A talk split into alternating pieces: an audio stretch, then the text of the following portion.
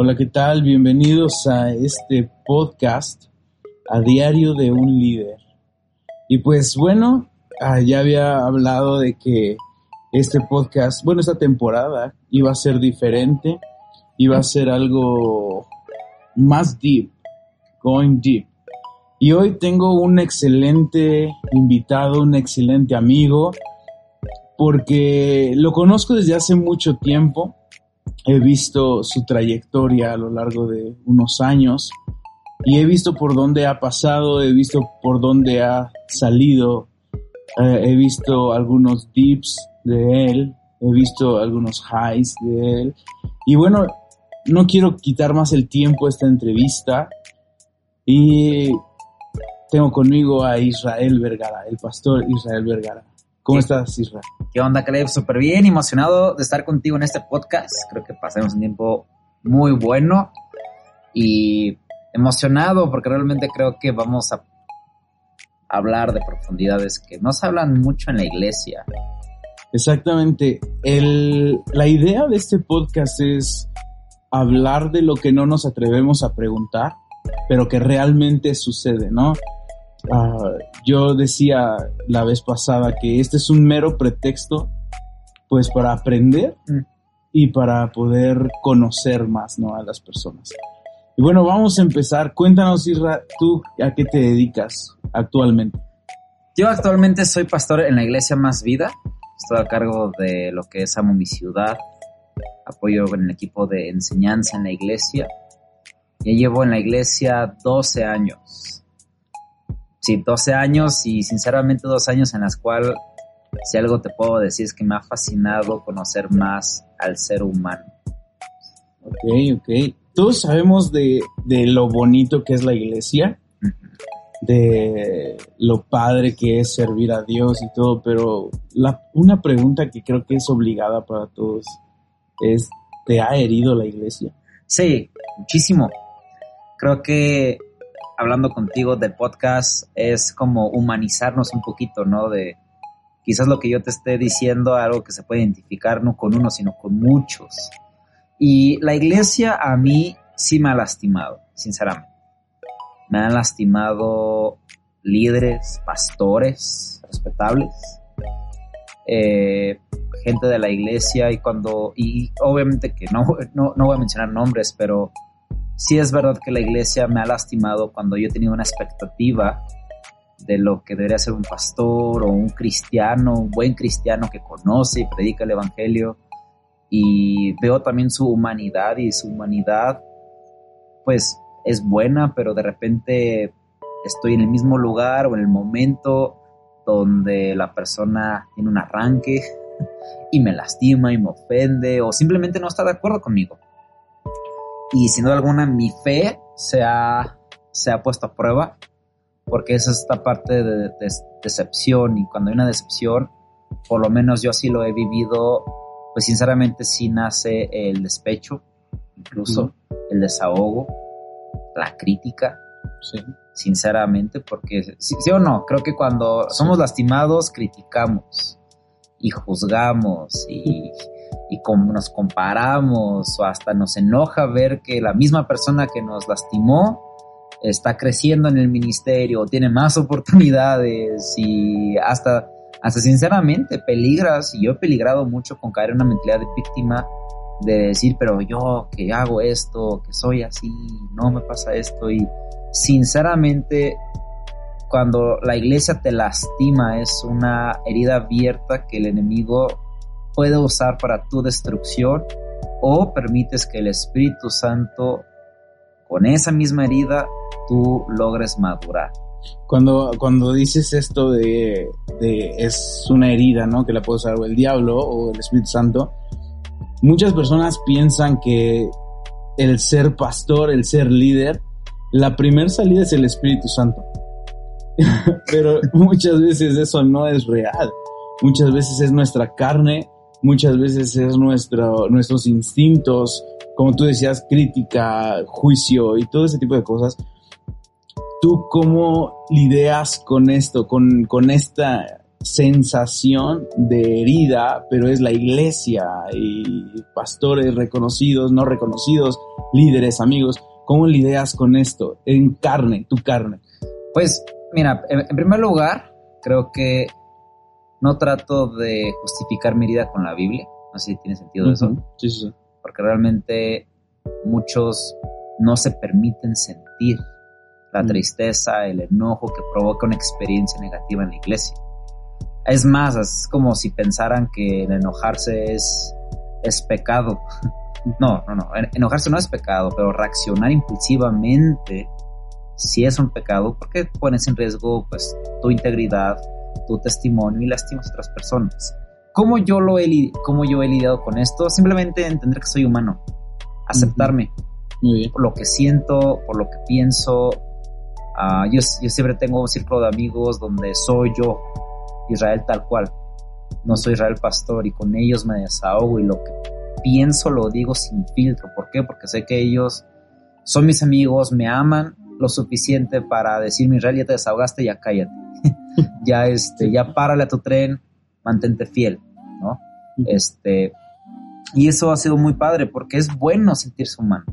No es tanto ser espiritual.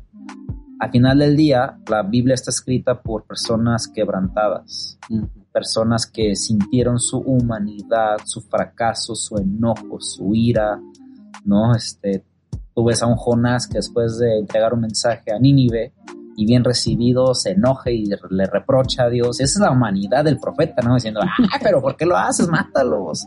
¿Me explico? Este, es como el cristiano, ¿no? Pues mata a los, a los incrédulos, incursistas del mundo, no sé qué título le quieras poner. Pero yo lo he vivido aceptando mi humanidad, no reprimiéndome, este, ni asustándome por lo que pienso, sino más bien lo que pienso lo trato de expresar para yo encontrar un significado, para encontrar un consuelo, para encontrar también las áreas donde son mis oportunidades de crecimiento, ¿no? Y donde el Espíritu Santo realmente sí me quiere forjar su carácter. Porque, ojo, yo lo que he aprendido no es excusarme en las escrituras, sino permitir que las escrituras formen en mí un carácter. Ahí es donde hay un crecimiento y no hay tanta espiritualidad, pero es un crecimiento donde hay una transformación en tu persona. Súper hace 12 años empezaste el ministerio o ser visible en la iglesia, vamos a llamarlo así, porque muchas veces hacemos ministerio de otras maneras, pero hacer visible en la iglesia, a ser pastor, tenías 22 años, 22 años, este, cuando empezaste a, a ser pastor, a ser visible, y a los 22 años no somos maduros. Nada, cero. Somos unos adolescentes. Somos unos adolescentes con identificación oficial. que creemos que todo lo sabemos y no es, no es por ofender, ¿no? Pero es, es real. Yo, yo pensé cuando tenía 24 años, yo pensaba, ah, a los 23 es la verdadera madurez y 26 y dije, no, a los 26 es la verdadera madurez. Y así, y hoy tengo 33 años y digo, wow, estoy apenas madurando. Entonces, por dos. Entonces, ser pastor a los 22 años, con las hormonas a todo lo que dan. Porque muchos jóvenes tienen miedo de esto, ¿sabes? Muchos jóvenes tienen miedo de, decir que, está, la hormona está lo que da. O sea, 22 años, o sea, acá siendo honestos, yo me acuerdo que en algunas ocasiones yo prediqué yo, en, en el ministerio que tú estabas liderando y prediqué en jóvenes, y predicando en jóvenes me acuerdo que pues ves a una chavita, ¿no? Y, y, hay veces que hasta quieres que a esa chavita le guste lo que estás predicando. Pero, ¿cómo, cómo fue esa, esa etapa de tu vida en la que la hormona estaba todo lo que da, pero también el ministerio estaba lo que da? Pues, como te dije ahorita, es aceptar mi humanidad. Bueno, yo la acepté. Siendo muy franco, fue un proceso. Como tú le dices, 22, 23 años, sientes que eres maduro, graduado de un instituto y fui muy rígido conmigo mismo en cuanto a la obediencia y no me daba permiso ni siquiera de disfrutar la vida por ser tan rígido conmigo. Y cuando hablas el tema de la hormona, pues yo entendí que eso lo, eso lo entendí años, me tomó años cuando estuve en, la universidad. Entendí que soy un ser sexual, punto. que soy un hombre soltero, pero que tengo sensaciones físicas y emocionales sexuales. Punto, mm. se acabó. No es un pecado, ¿Por qué? Porque Dios me hizo sexual. Claro. Porque Dios me dio un genital y me dio sensaciones y... Y pues, ¿qué crees? Pues también he experimentado todo lo que hemos vivido. Lo que es, todo lo que se, se están imaginando, sí, todo eso lo he experimentado aún en el ministerio. ¿Por qué? Porque, porque soy un ser sexual. ¿Cuál fue la diferencia? Que yo entendí y mi convicción fue ser un ser sexual, pero permanecer lo más santo posible. O sea, eso es neta. De pues no acostarme con mujeres, nada por el estilo. ¿Por qué? Porque fue una convicción personal, pero la lucha sexual estaba ahí. Claro. Yo lamentablemente, estamos así hablando súper transparente, yo tuve más novia siendo pastor que no siendo pastor. Este, hoy estoy comprometido, hoy creo que tengo la madurez para comenzar esta gran aventura. No me siento preparado, pero por lo menos me siento listo para hacerlo, muy decidido. Pero fue parte de eso, de que tuve más novias siendo pastor que diciendo no pastor. Y, y, y créeme que pues, cada una representó una gran relación, una gran amistad, pero también tentación claro. como cualquier otro chavo que tiene una novia dentro de la iglesia. ¿Me explico? Entonces, pero fue, fue, el tema, fue un tema de aceptar mi sexualidad y lo que soy, lo que mi cuerpo, pero también fue un tema de mantenerme firme en la convicción.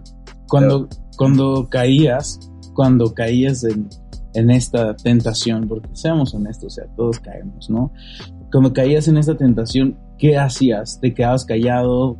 ¿Te quedabas callado tres veces? ¿Después hablabas? ¿O qué hacías? ¿Cómo lo, cómo lo sorteaste? Que yo lo que hacía y siempre ha sido como una regla de vida para mí fue confesarlo. Muy bien. Y si tú te preguntas cómo rayos sobreviviste siendo pastor y teniendo tantas novias, fue porque yo fui muy transparente a rendir cuentas Sí. a mis pastores, a Pastor Jaime, por ejemplo. Y cuando son mis luchas y cuando caía dentro de mis luchas sexuales, yo las confesaba.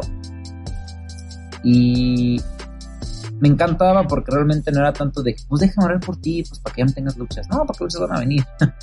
Simplemente yo decidí encontrar salidas a mis luchas. ¿Tiene sentido eso? Sí. O sea, no sé qué tan explícito voy a hacer, pero lo voy a hacer. Si tenía, estaba en la madrugada viendo tele y le estaba pasando por ciertos canales, que ya sabes que hay el soft porn, Ujú. este, sinceramente, pues pasaba y no sabía, ay, no manches. Pero yo en ese momento me cachaba en la tentación de regresar a ver el canal Ujú. o apagar la tele. Y a veces, li- literalmente, cuando estaba con la tentación al 100, lo que hago así es que me paraba y empezaba a saltar. como, ah, como que sacar esa energía de alguna manera. ¿Pero por qué? Porque es una vez más, es entender mi cuerpo, mi sexualidad. Y, y cuando llegué a caer, porque sinceramente sí llegué a caer, o sea, no voy a decir que, ay, no, no, sí a caer. Siempre, siempre encontré la gracia, la gracia con, cuando confesaba, siempre encontré ese ánimo de, hey, es una lucha, no te está definiendo, persevera, persevera, persevera. Y, y sabes, puedo decir que puedo, puedo encontrar mucha gracia. Y esa misma gracia fue la que a mí me doblegó, me animó a, a ser más fuerte en las luchas. No, no rígido en cuanto a, oh, al diablo todo, no, no, no. Sino que más, más, mantener más firme en esa determinación de en la próxima tentación, reaccionar más rápido, hacer lo que tenga que hacer para zafarme de esa lucha. Ujú. Ok. ¿Tiene sentido? Sí, sí, sí. Cuando ah, confiesas, bueno, este es un mito, quizá una idea, no lo sé. Pero cuando confiesas, pues hay cierto temor de qué va a pasar. Y yo creo que jóvenes que estén en el ministerio, o que no estén en el ministerio, simplemente un joven, este, caer en una tentación y tener que hablarlo, no es sencillo, es una determinación muy fuerte. Hay unos jóvenes que lo hacen muy fácil, hay otros jóvenes que no lo hacen fácil.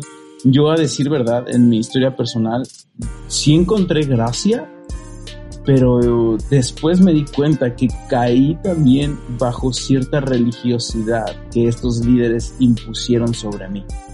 Ah, religiosidad que me persiguió hasta el matrimonio yo tuve que hablar con mi esposa, tuve que hablar con Dios, tuve que ser bien transparente con Dios de cómo me sentía. Ah, pero ¿tú cómo vives, cómo viviste este momento de transparencia? ¿Te, te llegaron a herir en este? ¿Qué puedes esperar cuando, cuando eres transparente?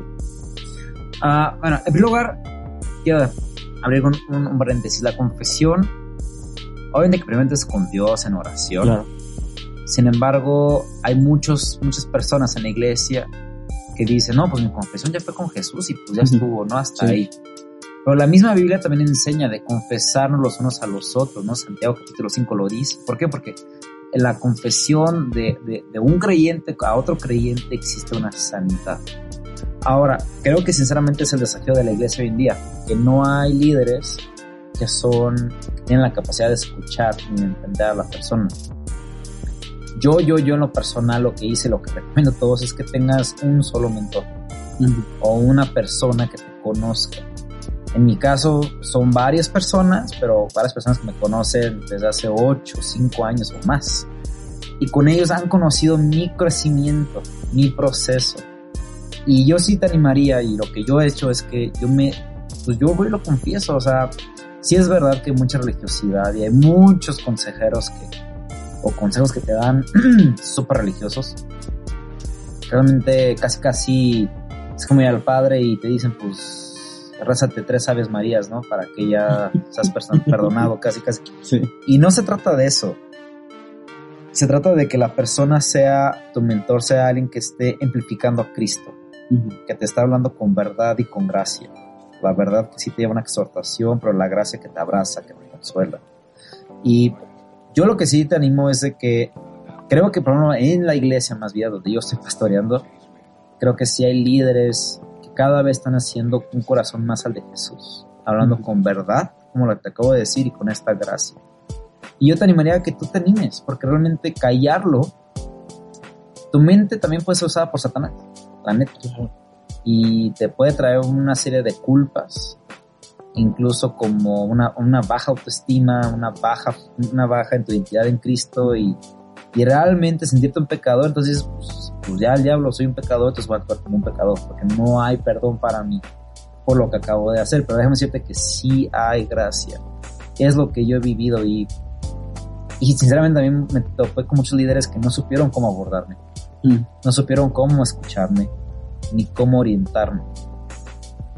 A ellos lo- lo- los perdoné, pero siempre regresaba, y aquí es para mí la importancia, regresaba con los mismos pastores o líderes que me, que me escuchen y que me conocen de años, porque sé que conocen mi trayectoria. Ahora, si, si me pongo los zapatos de alguien que va llegando a la iglesia, yo sé que cuesta un poquito de trabajo, pero seguramente que ya has observado gente en la iglesia que dices, me cae bien este vato, o este líder, o este pastor. Acércate a ellos, porque realmente creo que ellos te pueden escuchar y te pueden orientar. Súper, súper bien eso. Ah, eh, hablando de, de este rollo que, que es lo la confesión sexual, porque realmente ah, yo me acuerdo que hace mucho tiempo, malamente, muy malamente, este, una, una chava se acercó a mí y me dijo, no, pues yo también tengo rollos sexuales. Y así como, what? Este, porque era como un tabú, ¿no? De que no, nada más los hombres son los malos y todo eso. Pero no, la verdad es que tanto hombres como mujeres, este, estábamos en tentación, estamos con esa tentación sexual.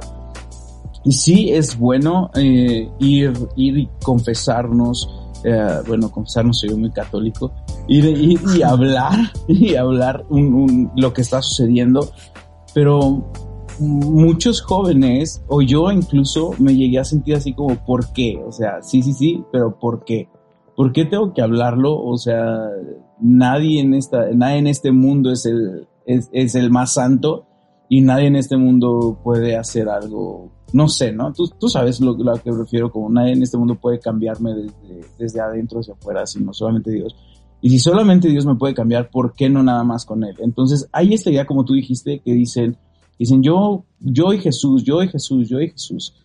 Pero, ¿cuál, ¿cuál tú crees que es la importancia de hacerlo con una persona? Creo que, mira, creo que una, a, a, hablar con una persona creo que te va a ayudar a entender o a ver tus puntos ciegos. Uh -huh. Te va a ayudar a que tú conozcas tus motivaciones. Tú conoces las motivaciones para que haces las cosas. Claro. ¿no? Si quieres ligar a una chapa. quieres manosear, quieres besar porque el lati te prende. Tú conoces tus motivaciones, pero a veces creo que hay un autoengaño personal. Y cuando hablas con, confiesas con alguien, necesitas tú ir a ese proceso de concientización. Ahora, la confesión creo que tiene que ver mucho con la condición de tu corazón. Que ahí es donde mucha gente le saca el tema de ir con una persona. Mm. Porque la condición de tu corazón, de repente me dicen las gente, no, ¿por qué soy así, Israel? O dime si estoy mal, o todo este rollo. Y simplemente es que tú reconozcas cuál es la condición, pero ojo, no es una, no es que reconozcas la condición de tu corazón para descalificarte o para rechazarte, sino simplemente para que tú conozcas, pues, cómo está tu corazón, o sea, así de sencillo. Mucha gente tampoco no permite que los líderes de la iglesia o pastores se involucren en sus vidas personales. Lo ven como una agresión o como tú dices, ¿no? Pero ¿por qué tú? Si también tú eres igual de pecador que yo.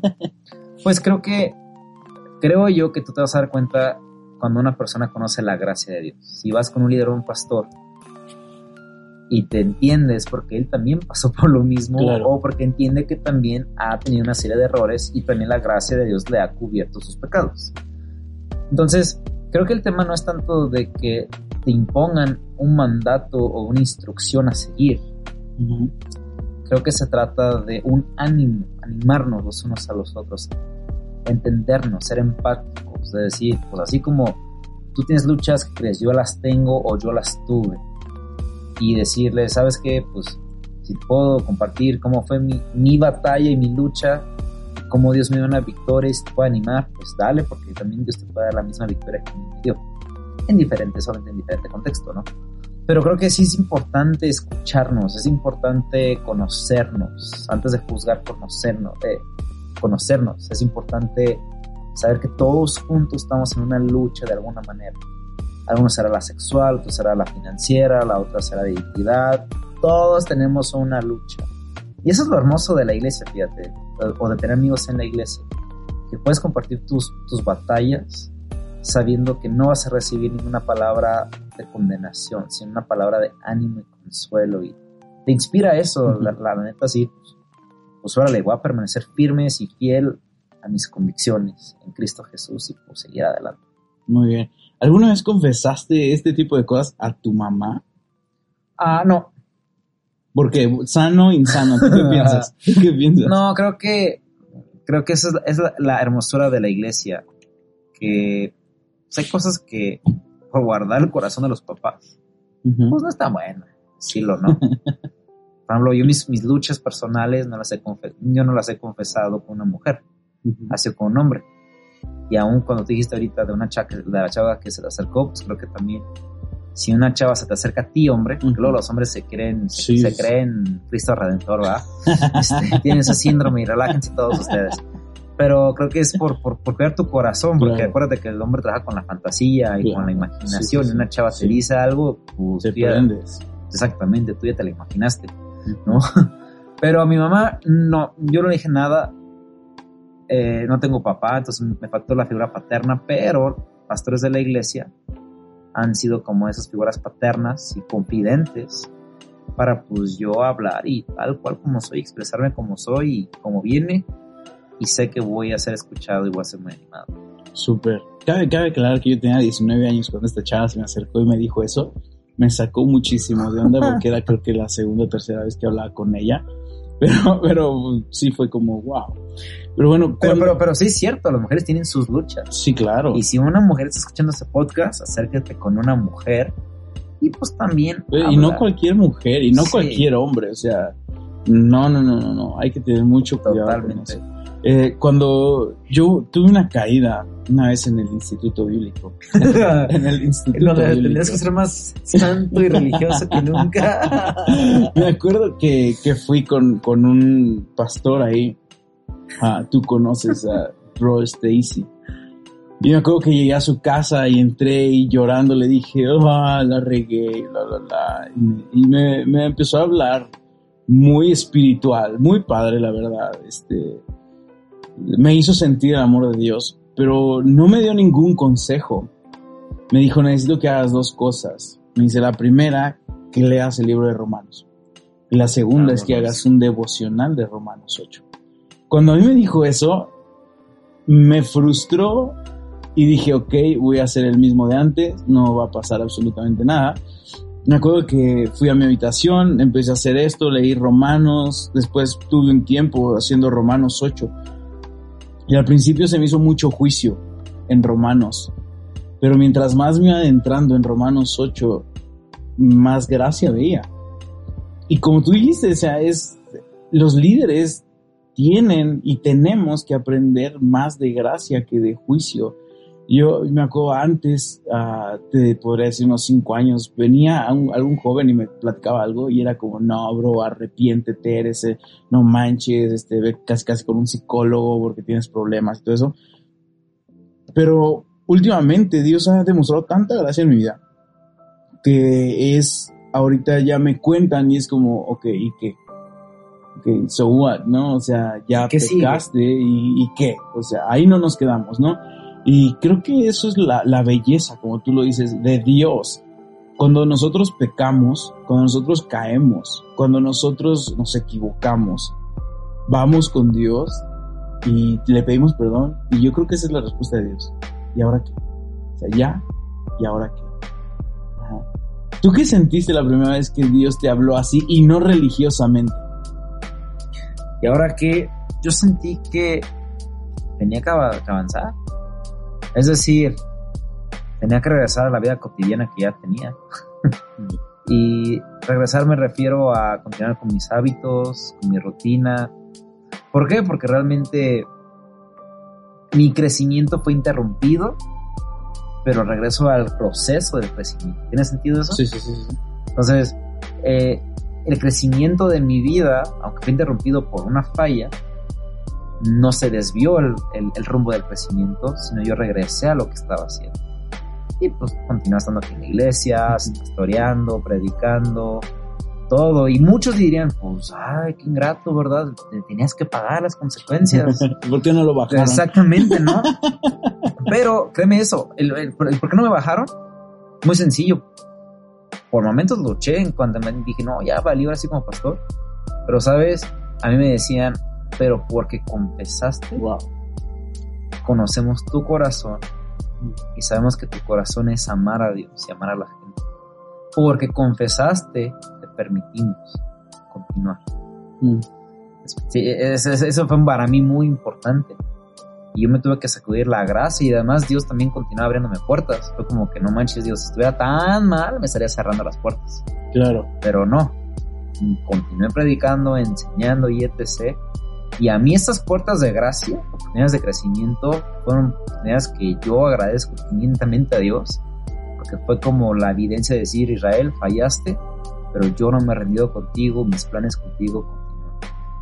Y eso fue extraordinario para mi vida. Super cool, super cool. Ah, si pudieras definir una etapa de tu vida que es la más dark, ¿cuál es? Uy, una etapa de mi vida dentro del ministerio, dentro de, sí de ministerio porque, no porque sea iglesia, sino porque sé que este podcast lo escuchan muchos cristianos. Entonces, para todos esos cristianos que lo escuchan y que piensan que después de Cristo ya no puedes pecar ni nada de eso, dentro de esta etapa, ¿cuál fue tu... Creo que la, la, etapa o la lucha más fuerte que he tenido ha sido dos. Uno, sentirme, tener como que esa sensación de inferioridad ¿ante quién? Ante ciertos predicadores, incluso gente del staff, que veía que estaban creciendo y yo no. Esa fue una. Y la otra, efectivamente, porque si ustedes me conocen, pues he sido soltero hasta mis 34 años. Pero ya me voy a casar y me voy a desquitar. Súper. Lo puedo decir, porque no. Espero que tu novia escuche esto. Para que se prepare. Pero bueno. Sí, claro, pero, pero, pero ese fue mi tipo dark. ¿Por qué? Porque, porque fueron luchas. Fueron terribles y fueron luchas que iban y venían y te puedo decir que aún estando comprometido las sigo teniendo. Claro. Este, ¿me explico? Y, se las digo así abiertamente, ¿por qué? Porque sé que no se van a acabar. Claro, claro que no se acaban. Pero a ver, por pasos, por pasos. Inferioridad. E inferioridad frente a las personas. Y eso no nomás ocurre en el ministerio ni en la iglesia, eso ocurre en todos lados. O sea, sentirme inferior, sentirme menos, eh, pensar que no valgo nada o que hay personas mejores que yo. Consejos prácticos para salir de ahí. Uy, consejos prácticos. Uno, eh, enfócate en lo que estás haciendo. Y enfócate me refiero a que tú mismo establece metas y objetivos en tu vida. Mm. Sencillo. Si eres estudiante, tu objetivo es acabar la prepa, universidad, lo que sea. ¿Por qué? Porque realmente son objetivos que tú vas a cumplir y te van a traer a ti satisfacción. ¿Me explico? Y esa satisfacción te van a, quitar o aliviar el complejo de inferioridad. Pero si estás viendo los demás, oh, es que si lo suben a él no. Pero quizás el momento para tu vida no es que te suban a la alabanza, es que tú estés terminando tu carrera. Oh, muy bien. Sí, sí, sí. y terminarla, yo terminé mi, me acabo de titular y tengo 34 años. Y titular mi, titularme de mi carrera fue una gran satisfacción. ¿Por qué? Porque aunque aquellas personas que me sentí yo comparado, pues no tienen una carrera y no están titulados de psicólogo. ¿Y quién sí? Yo. Entonces te fijas, el complejo de, de interioridad fue algo que yo solo me impuse pero también Dios me ha dado a mí la capacidad de yo solo salir de ella. Entonces enfócate en tus objetivos y metas que ya tienes establecidas. Eso es un consejo muy práctico. Claro. A la, neta. El otro, el otro es que también pues, entender que mientras tú eres fiel y cumple los objetivos que estamos mencionando, Dios te abre puertas para tener empleos o tener un ingreso, o tener oportunidades de crecer, estudiar lo que sea y Dios te va a abrir puertas. El chiste es que no te quieras comer el pastel todavía. O sea, digo que ese término se escucha más para temas de noviazgo, pero, pero es igual, creo que es igual, porque es como que ¿para qué te aceleras? Por algo que no te toca todavía. Y, y algo que también a mí me ayudó mucho a, quitarme este complejo es celebrar de aquellos, de, celebrar las victorias de aquellas personas que yo sentía que, que tenía que estar en mejor lugar que ellos. Y yo empecé a celebrar y decir, wow, bro, qué chido que te están, te están invitando a predicar aquí y allá y todo este rollo. Que Dios te bendiga, échale ganas. Y sabes, yo aprendí a festejar sus victorias porque yo entendía que en un momento también iba a llegar mi momento. Ok. Era cuestión de esperar, era cuestión de permanecer pie. Ok, muy bien. Yo tengo una idea y tú te gusta correr, eres muy deportista. Bueno, en los últimos años, porque estaba viendo una foto del 2019 que estabas parado dando ahí platicado con alguien y no eras deportista en el 2019, 18 creo. 18. 18 y te veías muy diferente. Pero bueno, ah, ya que eres deportista y todo eso, quizá tú me vas a entender esta, esta idea que yo tengo.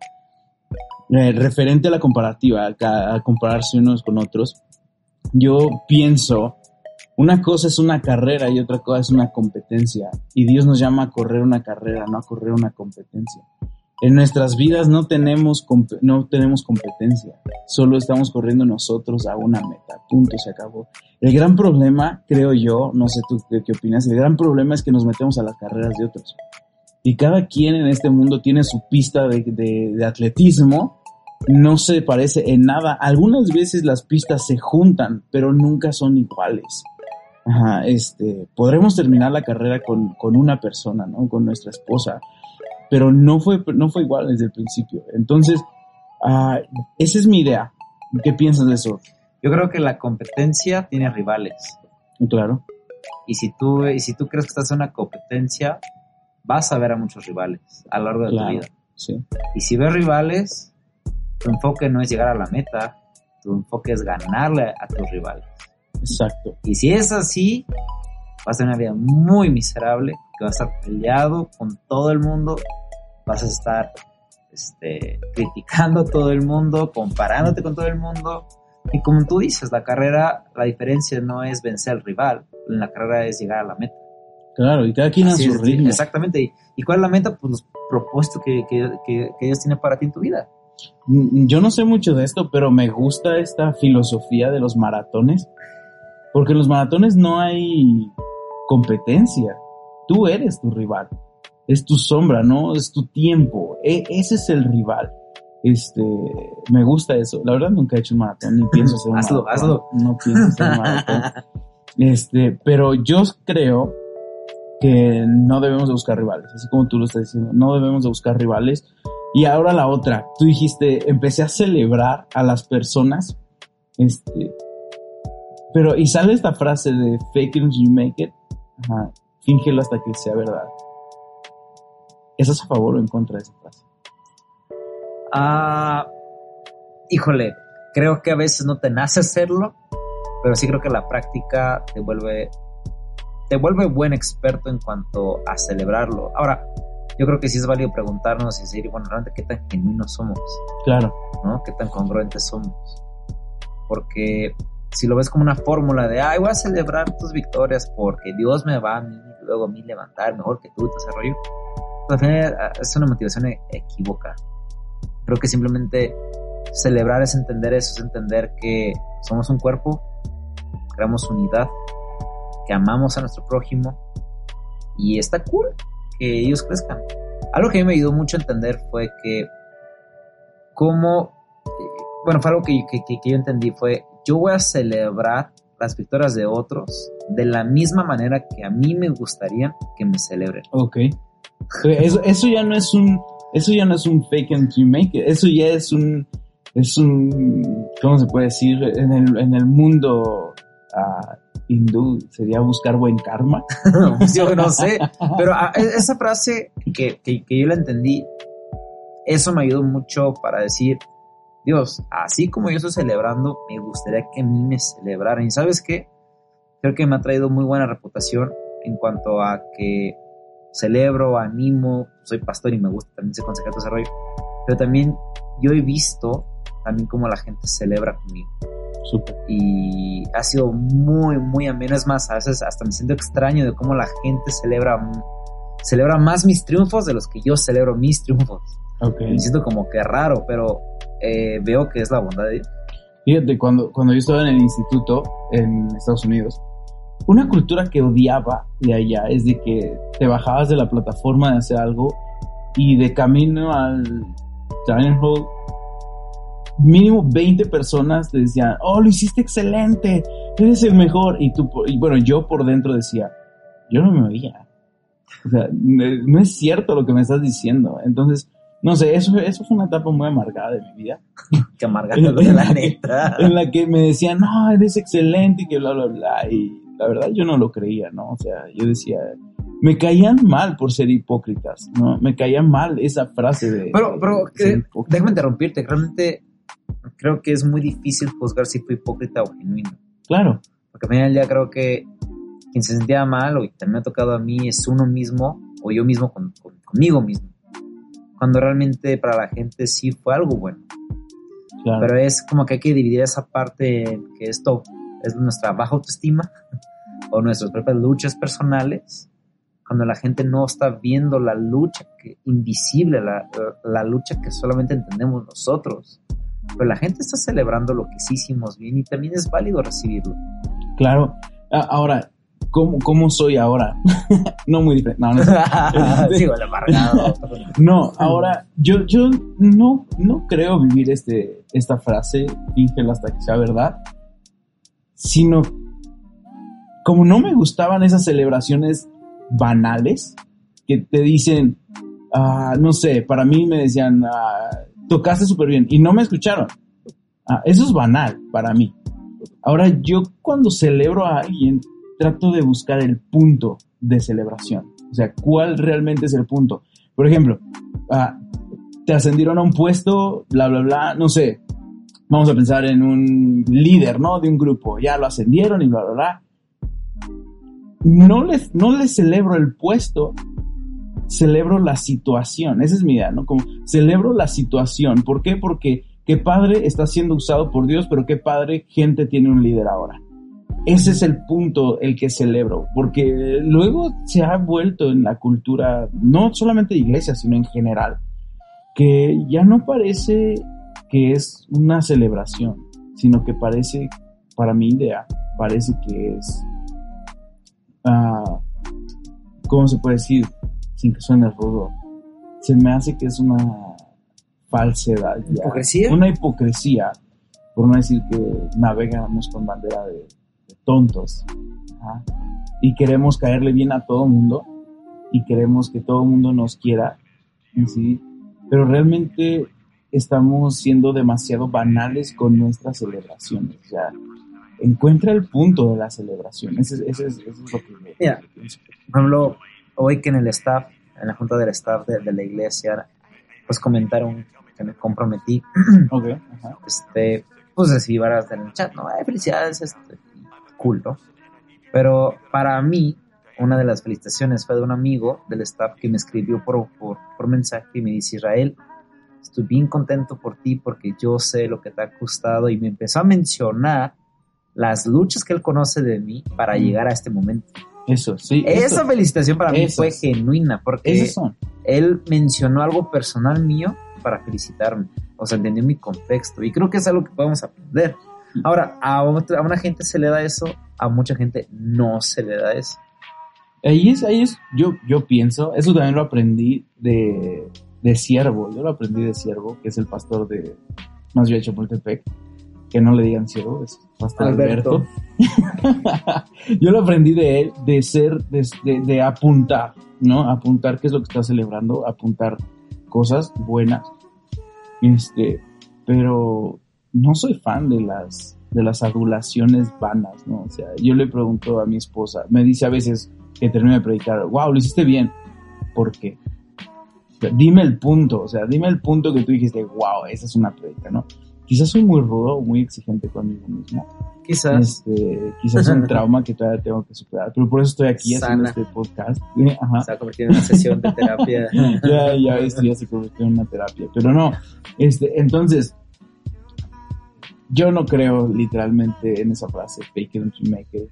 Ajá, yo creo que para mí la frase es work it until you make it. Ajá, trabájalo hasta que sea verdad. Pero trabajarlo no es hablarlo, trabajarlo es cavar deep en tu corazón. Muy bien, entonces, la otra parte de tu dark side, que fue tener tantas novias. ¿Hablaron de ti, pastores? Ah, no lo sé. Sinceramente, no lo sé. Eh, y si lo sé, nunca me enteré. Si lo hicieron, nunca me enteré. Ah, Amigos tuyos, sí, o sea, las críticas pues, más absurdas que llegué a decir es que, ah, como es pastor, no le dice nada, o esto, que lo otro, Ok. ¿no? Pero realmente como que no me... ah, pues no, no escuché, digo... Ahora entiendo que simplemente fue como una falta de orientación que no recibí en cuanto a cómo dirigirme a una chava, cómo seleccionar a una chava, este, porque fueron parte de mis insanidades que se me Ok. mostraron, ¿no?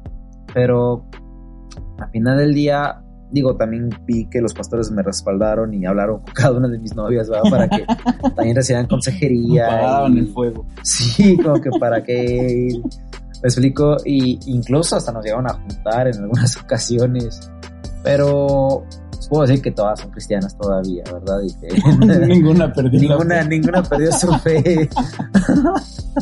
pero pero al final del día, pues eso fue parte de, de mi vida y, mi, y de mi formación. Claro. Ah, ¿Alguna vez llegaste a pensar que te ibas a quedar soltero para la eternidad? Sí, totalmente. Al principio estaba peleado porque pues, recibes mucho bullying. Mucho ¿Por qué. ¿Por qué recibes bullying? porque no eres parte de, de los casados. Y en un mundo pastoral, incluso de staff, que todos están casados, pues también los pastores se llevan y hacen sus comentarios y, o incluso te, te hacen a un lado, ¿no?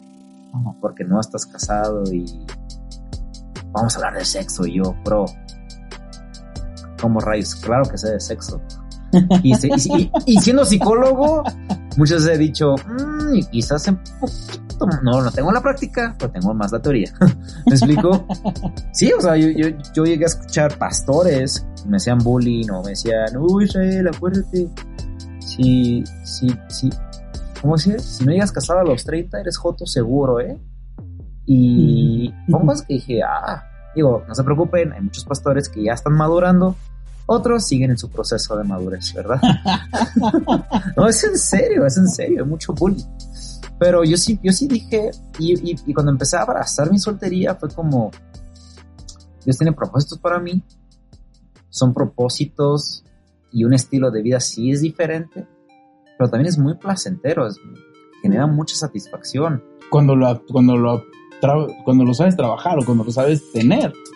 Yo estudié mi carrera, viajé, este, fui a saharauis, hice varias cosas que sinceramente estando casado no lo hubiera podido. Claro. No lo he hecho.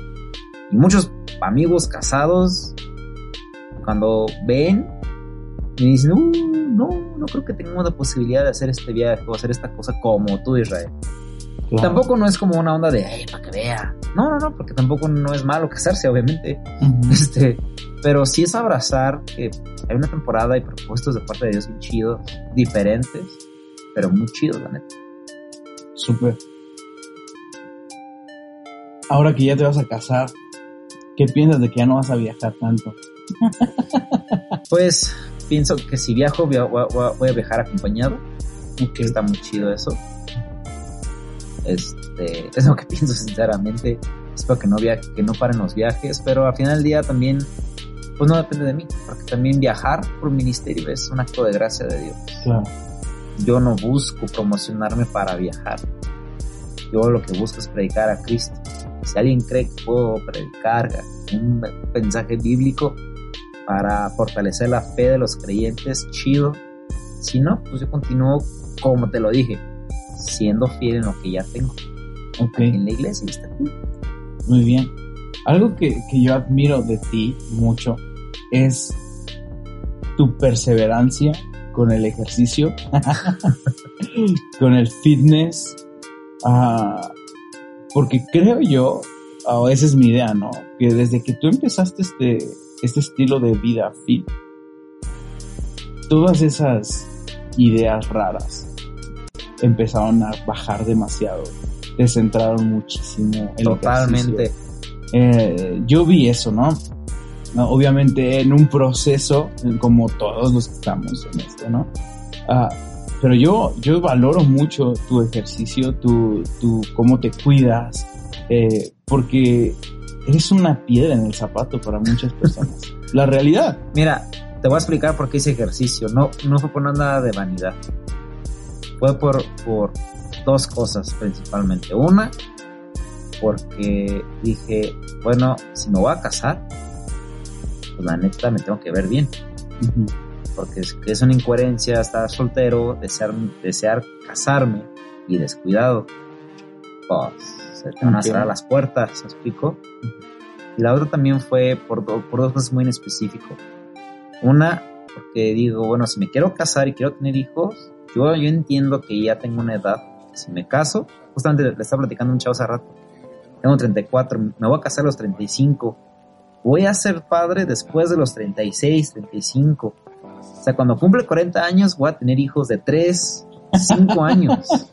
Sí. ¿Me explico? Sí, sí. Veo amigos que pues, se casaron en sus 20, pues están chidos, ¿no? Tuvieron sus morritos y a los 30 pues ya eran casi, ya estaban entrando sus hijos en la pubertad. Mm. No es mi caso, pero ¿qué voy a hacer? Mantenerme fuerte. Claro. Porque aunque, aunque tengo amigos que tienen de mi edad, que ya tienen sus hijos pubertos, tienen sus ellos tienen su condición física de la fregada. Claro. Entonces yo dije, yo dije, no, no, no, yo quiero correr con mis hijos, pues voy a mantener mi condición. Súper. Cuando e, eso que estás diciendo es una realidad acerca de los hijos. Ah, yo la verdad no soy de cuerpo esbelto, pero llevo 50 días, si no es que más, ya no tengo la cuenta, la verdad, llevando esta dieta keto, keto diet, Está buenísima, la verdad. A mí me gusta mucho porque es súper fresa. Yo ni, siquiera le entiendo a esa dieta. Está buena, pero me, gusta porque es fresa. Es, algo que yo tengo de confesar. Me gusta el lifestyle. pero bueno, ah, yo también empecé mi dieta por eso, por los hijos. Porque realmente es algo que nos va a demandar. Yo tengo esta idea.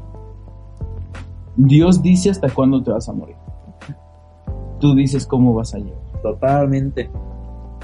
Porque imagínate que Dios dice, tú vas a llegar hasta los 96 y llegas pero con tanque de oxígeno, inyectándote insulina en una cama postrado. Totalmente. Ahí vas a seguir predicando de todas maneras, ¿no? Pero qué mejor que hacerlo de pie en un púlpito. Sí, claro. Y quizás con un bastón para verte fresón.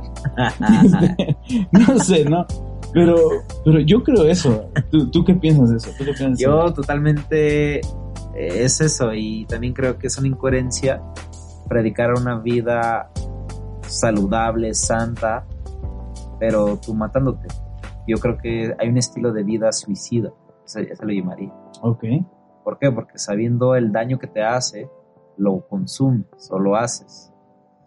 Entonces es como el cristiano, no se droga ni se alcoholiza, pero se echa un chorro de azúcares. Sí, claro. Entonces, ¿cuál es la diferencia de que no te drogues y pues estés tomando tu coca? Es exactamente lo mismo, las dos te van a perjudicar tu cuerpo. Entonces, al final del día, pues hay que ser congruentes, ¿no? Eso es todo. Y, es, y también pienso lo mismo Quiero llegar a mis 90 años o hasta donde Dios me lo permita, pero fuerte. Fuerte, claro. Pastor con, con panza, con pastor sin panza no es de confianza. Idea pues, noventera. Es noventera y si la escarbamos y profundizamos es una manera de justificar un mal hábito. Exacto. Yo, yo debo de ser muy honesto antes de yo decidir ya bajar de peso y echarle ganas y todo eso, me di cuenta que me empecé a justificar. Y te empiezas a justificar con hacer bromas de ti mismo. Pero en la realidad, deep inside, no te sientes bien. Bueno, en mi caso, autoestima, totalmente. Exactamente, pero tú te tratas de, de elevarla sintiéndote bien. Yo cuando dije ya, no manches, eso está mal, es cuando empecé a buscar en Pinterest outfits de gorditos, literal. Como Homero cuando se pone ah, gordo. así, o sea, puse outfits gorditos o chubby outfits, cosas así. Yo dije, no, Caleb, esto ya está muy mal, de verdad. Este, y sabes, ah, cuando empecé mi, mi, dieta, agarré toda la ropa viejita, la que cuando era más delgado, la guardé en una maleta, la puse ahí yo dije a mi esposa, le dije, en este mes, en tal mes, voy a volver a bajar esta maleta y me voy a poner esta ropa. Yo creo que muchas veces el descuido, porque ser, ser gordito no es síntoma de estar enfermo, ni ser delgado es síntoma de estar sano. cada quien tiene sus, sus cosas, ¿no? Su anatomía, exactamente. Pero la realidad es de que tú te das cuenta que eres insano o que no estás sano cuando estás justificando. Cuando estás justificando, cuando estás diciendo, ah, te ríes de ti mismo y bla, bla, bla. Y deja tú que, que seas gordito o así. El problema es que sigues. Y hay un gran problema en México, creo yo, que es en México, que no sabemos convivir sin comida. Es, eh, yo creo que ese es el, ahí radica el, el ¿cómo se llama? la, obesidad en México, no convivimos sin comida. Desde la escuela nos lo enseñan, en el receso es para comer y es ahí donde socializas. La comida es para comer y socializar con la familia, o sea, todo es comida, ¿no? Jesús era comida y socializar, pero Jesús caminaba kilómetros. Entonces, yo sé que hay muchos pastores con panza, y son de confianza, y es un punto muy difícil. Mira, a mí, a, mí me pegó, hace mucho escuché la historia de un pastor que, pues no, estaba gordito y, y se decía, ¿no? Que a él ni siquiera le, tomaba, le gustaba tomar agua pura. Tenía que mm. tomar agua con azúcar. Y en un momento, pum, le da un infarto que casi, casi lo anda llevando a conocer a Jesús. Wow. Y fue como que, bro, ¿qué onda? ¿Dónde está ese testimonio, esa incongruencia? Ahora, como tú lo dijiste, hace bromas, tú te sientes mal al final del día. Entonces, estás justificando tu, tu inseguridad, tu baja autoestima. Te voy a cambiar un poquito la ilustración. Yo me estoy quedando calvo. O sea, es neta. O sea, cada vez Sí. me cae más el pelo. Sí. Entonces, pero yo aprendí a aceptarme calvo. Entonces yo dije, puedo ser calvo con panza o calvo y un cuerpo. Eso. Entonces Si dije- me voy a rapar, estar Sí, entonces dije, no, no quiero ser un, un- y no tengo nada en contra de los peloncitos gorditos, no pasa nada, pero yo Israel dije, no. O Sí, sea, claro. no. Y yo gané mucha seguridad con eso, con la disciplina de- del ejercicio y gracias a Dios tengo una novia hermosa que me encanta y se fijó en mí y a veces me pregunto si se hubiera fijado en mí si estaba más gordito. No Bueno. lo sé. Pero hoy tengo la bendición de sentirme bien conmigo mismo, aceptar mi calvicie. Mi novia me ama estando calvito, aunque sí me dice de repente, ay, me hubiera encantado conocerte con pelo. Le digo, pues, mija, eso no va a No pasar, va a pasar eso, es algo que vas a tener que rendir en el altar, va, como se dice. Claro. Pero es sentirse bien. Eh, Y eso Claro. está cool. Súper bien, Isra. Pues muchas gracias por este podcast. De verdad está, estuvo bueno, muchos temas que abordamos. Pero bueno, gracias, Isra. Y eso es todo. Nos estamos viendo, bueno, nos estamos oyendo en el siguiente podcast. Bye. Gracias.